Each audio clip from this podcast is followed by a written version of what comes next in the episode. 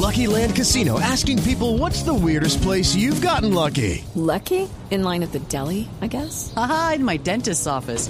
More than once, actually. Do I have to say? Yes, you do. In the car before my kids' PTA meeting. Really? Yes. Excuse me, what's the weirdest place you've gotten lucky? I never win and tell. Well, there you have it. You can get lucky anywhere playing at LuckyLandSlots.com. Play for free right now. Are you feeling lucky? No purchase necessary. Void where prohibited by law. 18 plus. Terms and conditions apply. See website for details.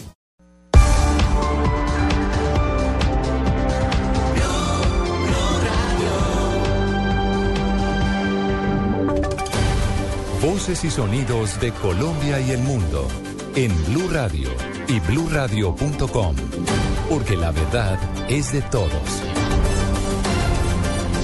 Una de la tarde, 51 minutos. Soy Eduardo Hernández y les contamos que la senadora Piedad Zucardi acaba de expedir un comunicado relacionado con su entrega a la justicia. ¿Qué dice Angie Camacho? Buenas tardes. Buenas tardes. La congresista por el partido de la U en el breve comunicado confirma lo que ya había sido notificado por Blue Radio y es que hacia las 10 de la noche fue proveniente desde Ciudad de Panamá, llegó al aeropuerto internacional El Dorado y se entregó de manera voluntaria a las autoridades. Ha dicho que a través de este comunicado que todo se hizo bajo la coordinación de las autoridades colombianas y panameñas y que siempre estuvo dispuesta a ponerse a orden de la justicia colombiana. Ha señalado que con su entrega voluntaria cumple lo que ella misma ha señalado desde que emitió el comunicado el pasado 14 de febrero, ir a respetar la justicia de este país y mantener confianza. Reiteró que nunca ha hecho trámites para asiliarse en el exterior y confirmó que, lo que había confirmado el, doctor Alberto Morales Cámara, quien fue su apoderado para entregarse de manera eh, directa al país, pues así mismo lo hizo. Negó que buscara asilo en, otro, en otras ciudades, en otros países vecinos, y que ella está a la espera de que sea con la Corte Suprema de Justicia quien resuelva favorablemente su situación jurídica. Perfecto, Angie. Allí tienen ustedes entonces la comunicación que hace algunos minutos expidió la senadora Piedad Zucardi en torno a su situación jurídica. Una de la tarde y 53 minutos, el gobierno distrital hizo nuevas revelaciones relacionadas con el cobro de la valorización durante un debate de control político que se adelanta a esta hora en el Consejo de la Ciudad. Los detalles de esta información lo tiene Julián Camilo Amado. Un día después de que fuera presentado al Consejo el proyecto para reformar la valorización en Bogotá, en el Cabildo Distrital ya le encontraron reparos a la iniciativa. El concejal Jairo Cardoso aseguró que a la gente se le podría hasta triplicar el cobro.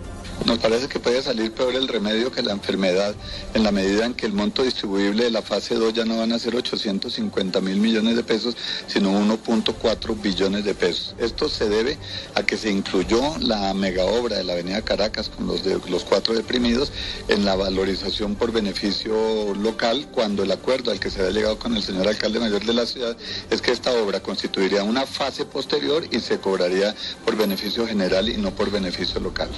¿Esto qué, en planta blanca, qué significaría para la gente? Significa que indudablemente las facturas eh, se van a duplicar o a triplicar. Según el concejal, los más afectados serían los habitantes de las localidades de Chapinero, Usaquén, Puente Aranda y la zona denominada Centro Ampliado. Julián Camilo Amado, Blue Radio.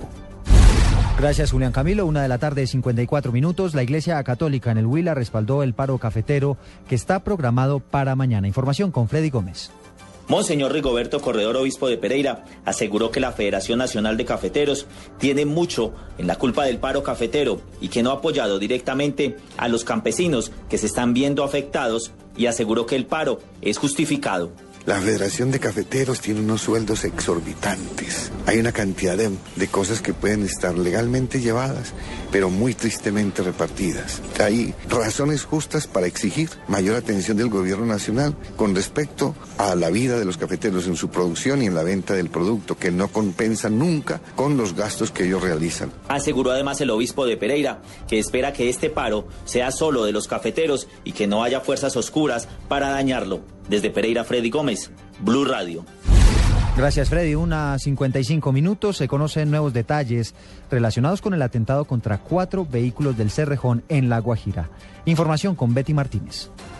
Técnicos antiexplosivos de la policía de La Guajira fueron trasladados a la mina del Cerrejón para verificar qué tipo de explosivos fueron los utilizados en el atentado terrorista de la madrugada de este domingo, que dejó como resultado cuatro camiones afectados, entre ellos uno totalmente incinerado.